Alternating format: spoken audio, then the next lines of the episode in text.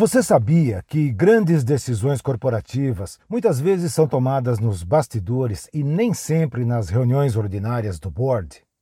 Quando escrevi a série Lendas, Mitos e Verdades do Mundo Corporativo, expus várias situações reais, daquelas que as escolas não ensinam.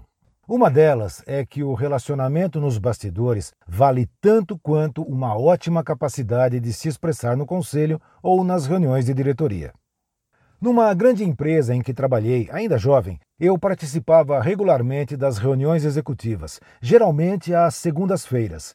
Notei que alguns temas complexos, daqueles para os quais eram esperadas discussões acaloradas, chegavam, digamos assim, amaciados para a discussão na reunião. Com o tempo, entendi o poder de um campo de golfe nesse processo coisa que alguns gurus da governança corporativa ainda têm enorme dificuldade em compreender ou relutam em aceitar, talvez porque não joguem golfe.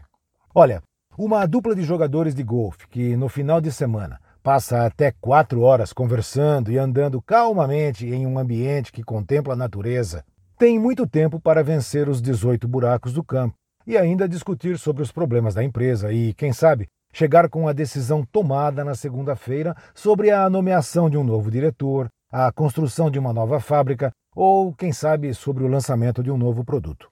A cultura da empresa precisa ser bem absorvida pelos jovens talentos e gestores. Mas outra dica que dou é: se você não gostar de golfe, experimente o tênis ou talvez a degustação de um bom vinho. Mas lembre-se, jamais tome decisões corporativas com um copo de bebida na mão.